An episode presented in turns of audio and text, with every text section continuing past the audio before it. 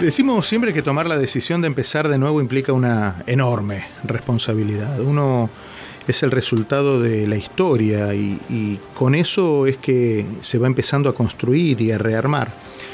Francisco Reise llegó hace no tanto tiempo, dos, tres años, y a través de las redes sociales, que en ocasiones son edificadoras, solidarias y otras tantas son impiadosas, fuimos conociendo su trabajo de reinvención. Llegó como Jeff, trabajó en cocinas, depósitos, limpió letrinas, tuvo horarios dobles, semanas larguísimas, sin días de descanso, e incluso hace algunos meses pagó con su salud el exceso de trabajo físico. Y en sus publicaciones de fin de año nos participaba a todos los que lo seguimos de una serie de proyectos para este 2024, algunos de los cuales ya están sucediendo. Y yo lo miro a Frank, lo, vengo siguiendo hace bastante y, su historia creo que es una de esas historias que vale la pena conocer, porque en algunos aspectos es nuestra propia historia, que con la perspectiva del tiempo a veces nos olvidamos de dónde venimos. Y en el momento que perdamos eso, empieza a desarmarse un castillo de naipes. ¿Cómo estás, Frank? Hola, Diego. Eh, hola, audiencia. Saludos para todos. Muchas gracias por la invitación. Eh, bien, bien, empezando el año muy fuerte. Como describiste ahí, el año pasado fue un año muy duro para mí. Había empezado a trabajar en una compañía americana súper contento, estaba como, como manager de, condominio, estaba al tanto de todo lo que tenía que ver con el mantenimiento de la propiedad, etcétera.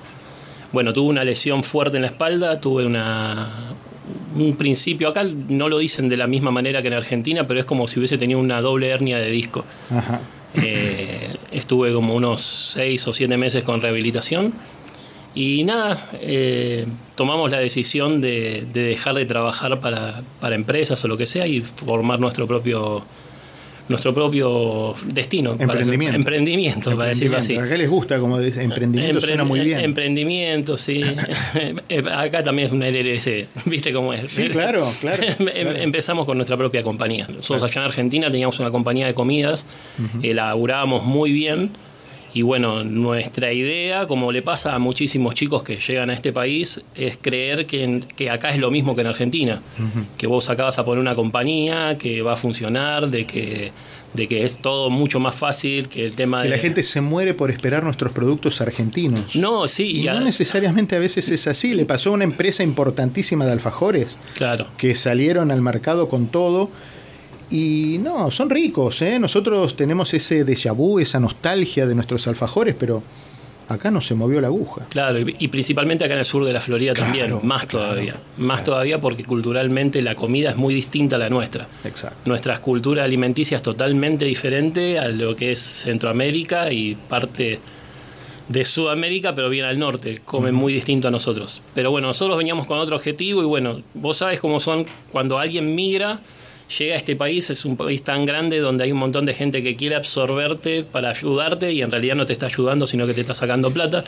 Entonces, bueno, como explicaste por ahí, tomamos la decisión de empezar de cero, empezar a trabajar para gente, hemos trabajado para franceses, para colombianos, para venezolanos, hemos trabajado, bueno, ahora yo para, para americanos, eh, pero siempre con el sueño de volver a tener algo propio. Y bueno, durante todo el año pasado la lesión y todo eso hizo de que de que yo empezara a pensar en algo que tenga relación a, que estoy en la ciudad turística más grande del mundo, para decirlo de alguna manera. Cuando Frank habla de vinimos, hicimos, fuimos, volvimos, eh, no es conmigo. Con, quien hizo todo eso, lo hizo con Carolina, que Carolina es la, tu compañera de ruta de la vida. Exacto, es, eh, es mi esposa y es, es todo, mi mejor amiga, mi socia, mi manager, mi jefe, mi básicamente todo, todo, todo. Pasa todo. Es que en realidad cuando cuando migras es muy chiquito el círculo. Claro. Es muy chiquito y es, es muy chiquito con quien te puedes poner realmente al principio espalda con espalda. Eh, en una ciudad tan grande, en, un país tan grande donde viven 10 veces más de lo que vive en la población de nuestro país, llegás y te encontrás que es todo enorme y llegás y entendés de que acá la cultura y la costumbre es muy distinta a la nuestra en el sentido de, todo lo que tiene que ver con lo material. Y no es porque es un país materialista, sino porque cuesta mucho ganarse el dólar. Entonces, cada persona que se acerca, tenés, yo tengo miles de chicos de allá que me hablan para entender cómo es migrar acá. Y después también tenés cientos de personas acá que me ofrecen todos los días cosas. Claro. ¿Entendés? Te podés imaginar que todos los días, y, y, yo aprendí ahora que si no es por escrito y firmado, no, claro. no hay más nada, no, no, trabajo para nadie. Exacto. Que, eh, bueno, pero eso te lo enseña la vida. Me lo enseñó acá. Eso es crecer. ¿Qué edad tenés vos? Yo tengo, voy a cumplir 43 años. 43, llegaste a lo ya con una vida a los 40. a los 40. Exacto.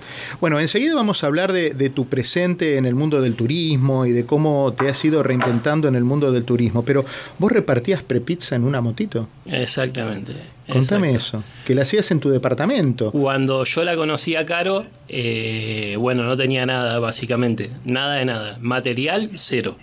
Cero. No tenía, teníamos monedas en Argentina. Que eso es siempre lo que trato de explicar a, todos los que me hablan de allá, en el sentido de que no pueden salir adelante. Y no es tanto el lugar, sino es lo que uno pone. Es para de adentro salir hacia adelante. afuera, claro. Eh, bueno, en ese entonces, cuando yo hacía eso, en realidad lo, lo, anterior a eso fue que yo la conocía a ella. Cuando nosotros nos conocemos, ella sacó un crédito y compró la moto.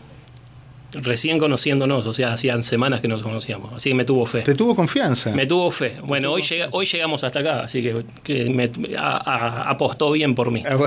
Pero sí, sí, empecé vendiendo prepisas eh, en un horno que compramos también con un crédito que sacamos.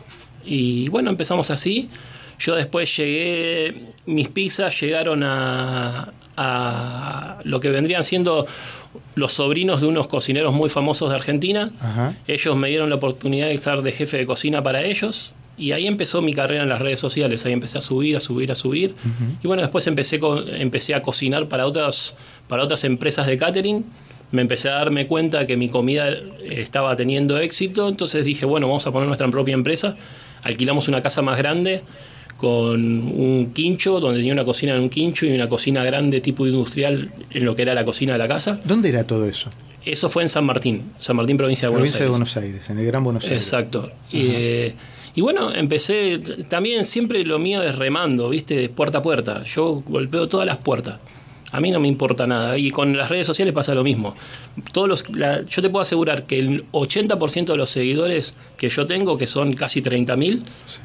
Casi todos, con casi todos he hablado y, y, hablo en lo que me dan las manos, trato de hablar con todo el mundo porque yo a esas personas las fui y las busqué. O sea, yo te sigo y, y te hablo y te digo, yo soy tal persona, Claro, claro, claro. hago tal cosa. eh, ¿Y quién te enseñó a cocinar? Mi abuela. Mi abuela, a los tres años. La primera palabra que escribí fue cocina. O sea, y la, la primera frase que escribí en, en, el, en el colegio en primer grado fue que iba a ser cocinero. Bien. Sí. Pero bueno, eh, es como vos decís, cuando llegás acá tenés que hacer el switch Claro. y encarar lo que te toque. Entre pandemia y llegar acá y todo eso, es como que hoy me alejé un poco de, de lo que es a nivel profesional, de trabajar adentro de una cocina, pero yo cocino todos los días. Uh -huh. Es mi vida cocinar, es, es parte de como para un pintor pintar un cuadro. Eh, a muchos cantantes le dicen, bueno, y cuando usted está solo en su casa, ¿qué, qué canción canta? Vos cuando estás solo en la cocina, ¿qué para vos? No hay nadie, no está ni Carolina. Sí. ¿Qué te haces? De todo, pero pero ahora últimamente bacon.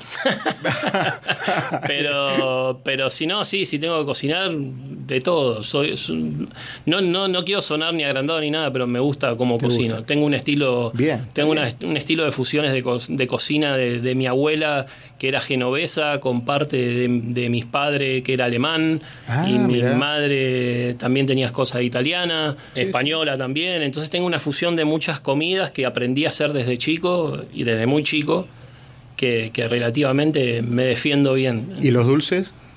Los dulces los compro. No.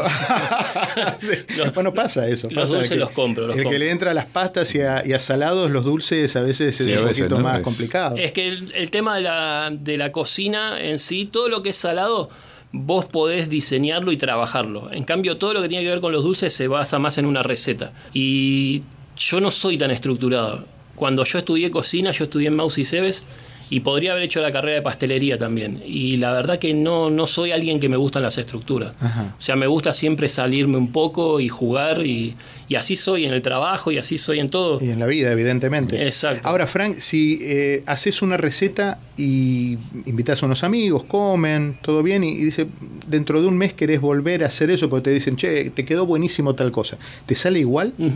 ¿Sí?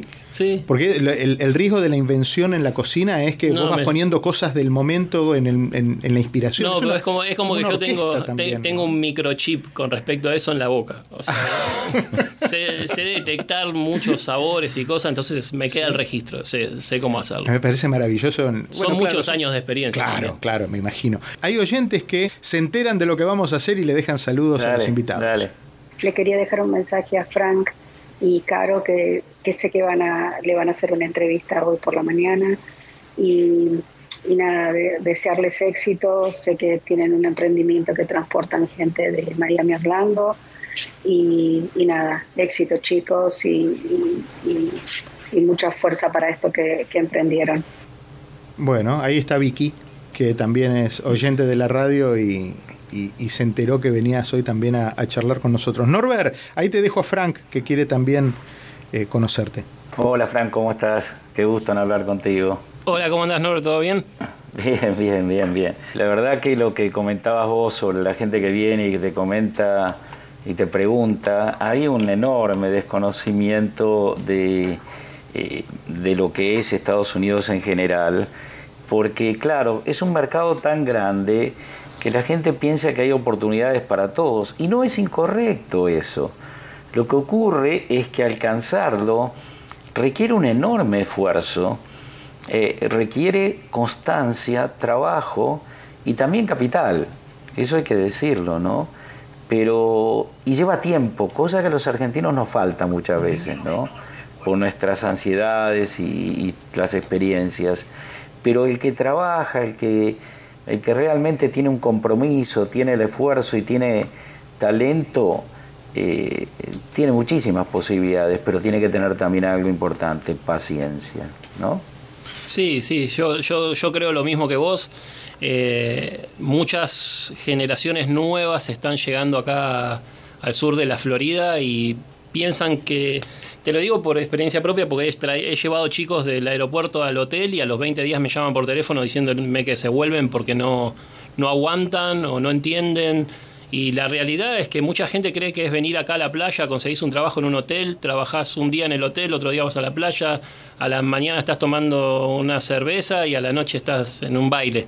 Eh, y acá la realidad, el verdadero trabajo para el migrante está fuera de lo que es cerca de la playa, sino en las ciudades donde están los migrantes reales, que es acá en Jayalía, Doral, eh, siempre alejado de la playa y son lugares que no son eh, lindos, son ciudades, son, son barrios, son lugares donde uno tiene que vivir y trabajar, levantarte a las 3, 4 de la mañana como nos pasaba a nosotros, ir a trabajar en una fábrica de empanadas colombiana, que yo entraba a las 4 de la mañana directamente dentro de un freezer a estar a 30 grados bajo cero todos los días, todo el tiempo, entrando y saliendo de un freezer, entregando paquetes con, con caja de empanada, todo transpirado, igual tenía que hacerlo. Y a las 2 de la tarde salíamos, nos íbamos para, nos íbamos para Miami Gardens, de ahí nos íbamos a una florería y hacíamos reparto de flores hasta las 2 o 3 de la madrugada. Y a veces no, yo me iba sin dormir a la, a la fábrica de empanadas. Y eso cuando vos se lo explicás a la gente te dice, eh, pero ese es el sueño americano. No, es que el sueño americano se construye. No es que venís y vivís el sueño americano. Se tiene que construir cuando ya estás acá. Yo creo que es así. Hay mucha gente que está escribiendo a través de Instagram, gente que, por cierto, es eh, todos amigos tuyos. Eh, Federico Terán, que es amigo de los dos, dice dos genios juntos. Ese Federico es así, es una cosa. Pero hay mucha gente que va saludando, que, seguramente vos conocés y, que van acercando sus mensajes. Abrazo, amigo, y como digo, los sueños están para cumplirnos, dice eh, Expedición Elpa. Sí, ese es Pablo, es un chico que que tiene pensado venirse para acá y empezar un, un viaje largo de regreso para Argentina en, en motorhome. Pero ah, eso lo está planificando para, para dentro de un tiempito. Está recién está armándolo todo, está en Ah, eso. bueno, bueno, lo traemos, eh, tenemos que conocerlo. Está a- con todo, exacto. exacto. Bueno, Federico dice, hace una carne con salsa Malbec que es una locura. Y rico. No sabe cómo encontrar la receta, por eso te lo está diciendo. Si no, Ah, ya la quiere que la diga al aire. No, no, no, él, él va y se lo come. Él, él compra el medio kilo de pan y va y, y lo come, la carne con la salsa. Eh, Andrea, por supuesto, dice que los fuegos nunca se apaguen. Un abrazo fuerte. Frank, dice Andrea de las Acacias. Totalmente identificado con lo que dice Frank. Felicitaciones, dice Sandra, Sandra Marín. ¿Revisás tus reels, tus posts? Sí, seguido. ¿Sí? Hace 14 semanas, por ejemplo, decías que la vida te iba a sonreír. ¿Sentís que llegó ese día? Te podría decir que sí, desde que empezó el año es como que empezó a cambiar mucho. Ajá. Empezó a, a- a apuntar para el norte que realmente siento que vinimos a buscar. Eh, es, es raro, pero es como que se están empezando a alinear un montón de cosas. Claro. Contame qué estás haciendo ahora.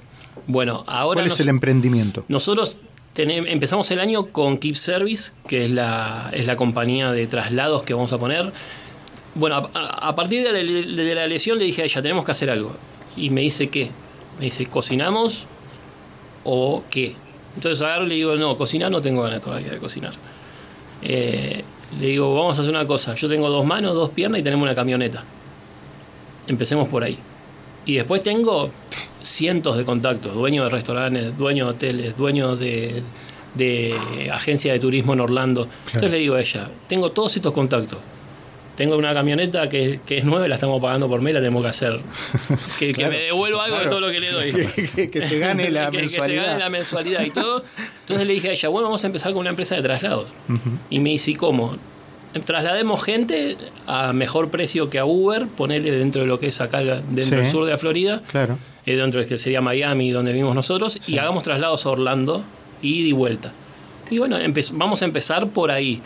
Eh, mi sueño a futuro sería crear algún tipo de aplicación donde yo pueda poner nexos reales y con precios reales para que todo el mundo tenga acceso a ir a comer a un buen restaurante, eh, a tener un buen viaje, que, que no te cobren 10.000 veces más de lo que vale. Claro. Pero muchas veces lo que pasa es que es gente que tiene muchísima plata, se pone una empresa y por ahí nunca viajó en una combi o en un auto o en un Uber, ni siquiera se lo tomó. Entonces ponen el precio porque es negociable para ellos. Claro. Entonces, eh, cada uno acá, este es un país enorme donde cada uno pone el precio que se le, se le Sí, ocurre, sí, ¿no? Es supuesto, así. claro, claro. Pero bueno, mi idea es también acceder a que mucha gente tenga acceso a, no sé, es, es una Es manera de pensarlo. Carolina, ¿te animás? ¿Me contás dos, tres cositas? Carolina es la esposa de, de Frank y es la, la- la- la hacedora en muchos aspectos del presente que fueron construyendo con Frank. ¿Cómo estás? Bien, gracias. Gracias por venir. A vos por invitarnos. Gracias. Y, y contame, ¿qué, qué, ¿cómo fue ese momento en el que ya a, lo- a los pocos días de, de conocerse y de sentías que era él? ¿Sentías que era la persona eh, que, que merecía que vos compraras una camioneta, que vos eh, un día hicieras las valijas y te vinieras a Miami? ¿Qué- Sí, eh, bueno, en la realidad nos conocimos por una aplicación. Ah, bien. Esa Mirá, son fue una caja la- de sorpresas los chicos. Sí. Eh, y bueno, nada, nos conocimos y fue todo muy rápido, o sea, fue en un momento, en el momento que me di cuenta que como que era él y con- como que no me quería separar, fue un momento medio trágico que tuvimos. Ajá. O sea, trágico en el sentido que no de muerte ni de nada, sino que fue una situación media engorrosa. Ok. En donde él, sin conocerme tanto, nada, se quería ir y entonces yo le dije, no, no quiero que te vayas. O sea, fue como una cosa qué de novela. de novela. Tipo de novela, exacto. Fue medio no novela. quiero que te Pero bueno, nada, y creo que en ese momento me di cuenta que, que, bueno, que yo quería estar con él, o sea, no estaba enamorada todavía ni nada, pero sentía que quería estar con él o no quería que se vaya. Esa parte me acabo de enterar. ¿Viste, viste que descubrimos cosas. La radio también eh, descubre cosas. Sí, sí. Escúchame, ¿y, y- y vos te imaginaste que tu vida iba a tomar este, este rumbo? No, la verdad que no. ¿Para O sea, dónde siempre como- vos? yo- ¿Eh? ¿Para dónde ibas vos? ¿Para dónde iba tu vida? La verdad que, o sea, yo estaba muy enfocada en todas mis cosas, mi vida, Ajá. en lo que yo había elegido para... ¿Qué para- yo- estudiabas Yo, era o así, yo era profesora de educación física. Ah, allá. bien. Sí. Y mm, la verdad es que siempre, o sea, soñé con Estados Unidos como todo el mundo, creo, ¿no? Disney y todo, digamos. Pero nunca me imaginé que mi destino podría llegar a ser acá. ¿Y vinieron de luna de miel acá Y vinimos de luna de miel porque es como, como yo te vuelvo a repetir, como todo sueño de querer venir a conocer y poder estar en los parques y demás. Y la verdad que en el poco tiempo que estuvimos, nos vimos, nos vimos acá, ¿entendés? Entonces es como que, bueno, fue como el puntapié para decir, bueno, no tenemos nada para perder todo lo contrario. Después de, casarnos que vinimos y todo, bueno, allá nos agarró la pandemia, que fue también una prueba de fuego. Fue una prueba de fuego y fue como algo que definió, digamos, realmente, digamos, que decíamos, ya está, no podemos más. Eh, el emprendimiento que teníamos de, de lo que era viandas y comidas ya no se podía o sea, yo medianamente podía trabajar porque hacía como teletrabajo, vendría a ser, ¿no? Eh, home office desde casa. Entonces, como que no tenía pérdida, pero sí teníamos mucha pérdida por parte de él porque no se podía. Las cosas cambiaban de precio, la gente te denunciaba si salías a comprar, porque estaba todo como muy caótico allá. ¿Verdad que sí? Entonces, bueno, también fue como algo que fue como clave a la hora de decidir nuestra... Y ahora el, nuevo proyecto, porque hablamos del emprendimiento de la compañía de, transfer a Orlando y, de turismo, del mundo del turismo, pero también volvés a tu esencia a través de YouTube con, el chef, el chef que está dentro de ti. Exactamente, sí, el canal de YouTube va a tener dos alas. Un ala que va a ser de algunas cosas que yo voy a ir subiendo, algunas comidas, para no decirle recetas. O sea, yo no, no, voy a subir recetas, sino que voy a mostrar cómo se hace. Cómo se hacen, bien. Exacto. Las cantidades las van a tener que aprender a mirar e identificar con sus, con sus papilas gustativas. Vos decirle, que tu, llaves. Vos, decirle que tu abuela te enseñó a cocinar a ojo. Claro. Que, es, lo que, es, la excusa de todo. En realidad era la verdad, porque vos le preguntabas a mi abuela, mi abuela hacía así, tiraba todo dentro de la olla y listo, chau, comé. Y, se daba espectacular, espectacular. Y yo aprendí de, de, la escuela de las abuelas. Eh, y después la otra rama va a ser de que yo le voy a mostrar a la gente y quiero mostrarle al mundo, por eso elijo un canal como YouTube, que es muchísimo más masivo, que vos tenés eh, cientos de millones de personas que miran, tenés reproducciones constantes y lo que quiero mostrar es cómo es la comida en el sur de la Florida. Bien. O sea, realmente... ¿Tenemos una comida autóctona del sur de la Florida? No. Yo creo que no. Yo creo que no, porque realmente si vos le preguntás, eh, un cubano se siente autóctono, un colombiano se siente autóctono. Entonces, realmente, o sea, yo creo que, que para comer y ni siquiera, porque nosotros hemos ido a Atlanta ahora y le preguntabas a alguien de Atlanta qué, qué, tenía para comer rico la gente de Atlanta y te dicen tacos. Entonces claro, no, pero el taco es mexicano. Claro. Pero bueno, o sea, está todo tan fusionado y vivimos en una, en una ciudad tan multicultural que lo que yo quiero tratar es de... Eh, Crear una identidad gastronómica. No, lo que quiero es enseñarle al mundo de que Estados Unidos, o por lo menos al sur de la Florida, no es solamente pizza, hamburguesa, que es el concepto que tiene la mayoría de la gente. no es la comida rápida, ¿no? Exacto. y alitas, de pollo. Claro, exacto. que no es pollo frito, alitas de, pollo, o sea que hay cada, cientos. Cada comunidad tiene su comunidad, su comida propia y además vos, le vas a enseñar a la gente, bueno, esto es la gente colombiana, los, eh, cubanos. en algún caso coinciden, ¿no? Similitudes que tienen entre las comidas. Exacto, a veces nos Pero mostrárselo al mundo desde la perspectiva de un argentino. La página de YouTube, ¿cómo se llama? ¿Dónde se te puede ver y a partir de cuándo? El chef, el chef Frank. El Chef Frank. Sí, se va a llamar así, el canal de YouTube. Eh, y me van a poder empezar a ver. Bueno, estoy tratando de hacer lo más rápido posible todo lo que tiene que ver edición de videos y cosas así pero yo calculo que dentro de dos semanas ya voy a poder lanzar mi primer video. ¿Y qué va a ser el primer menú? ¿Eso se puede saber o sorpresa? No, esta vez lo que voy a hacer es crear contenido afuera. El primero va a ser yendo a algún restaurante. Okay. Que estoy, estoy evaluándolo, hacer marcar alguna diferencia entre alguno y otro que haya que hagan más o menos lo mismo.